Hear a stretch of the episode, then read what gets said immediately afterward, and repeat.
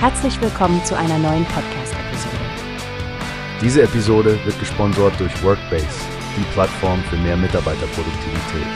Mehr Informationen finden Sie unter www.workbase.com.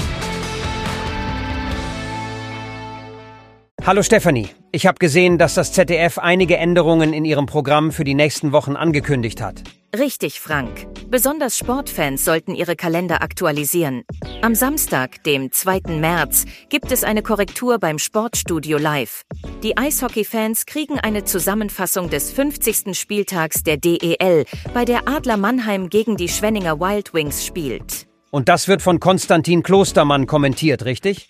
Außerdem gibt es da noch Updates beim Skiweltcup für Männer und Frauen aus Aspen, wenn ich das richtig sehe. Ganz genau, Frank.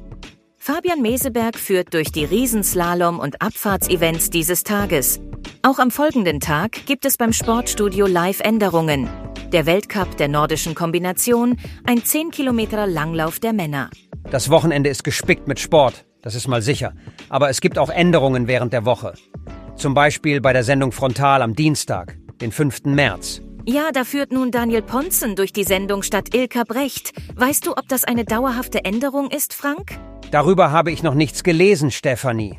Alles, was ich weiß, ist, dass die letzte Bekanntmachung dann für den DFB-Pokal Halbfinale ist Bayer Leverkusen gegen Fortuna Düsseldorf am 3. April mit Claudia Neumann als Kommentatorin und Sven Voss in der Moderation. Spannende Spiele stehen uns bevor. Und ich hatte mich schon gewundert, dass mein Zuhause richtig schön aus dem Programm genommen wurde. Hattest du da Infos zu, Frank?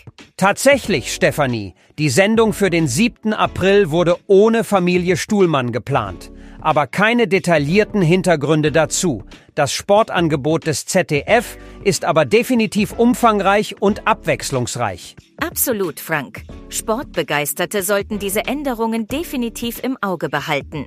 Danke, dass du das mit uns geteilt hast. Wir bleiben gespannt, wie sich das Programm weiterentwickelt. Immer wieder gerne, Stefanie. Und an unsere Zuhörer. Verpasst nicht die aktualisierten Übertragungen und stellt sicher, dass ihr eure Aufzeichnungen dementsprechend anpasst. Bis zum nächsten Mal. Wie hast du gehört? Es gibt eine Plattform, die wir probieren sollen. Workbase heißt die, hört dir das an. Mehr Produktivität für jeden Mann. Werbung, dieser Podcast wird gesponsert von Workbase. Mehr Mitarbeiter, Produktivität, hört euch das an. Auf www.wobase.com findest du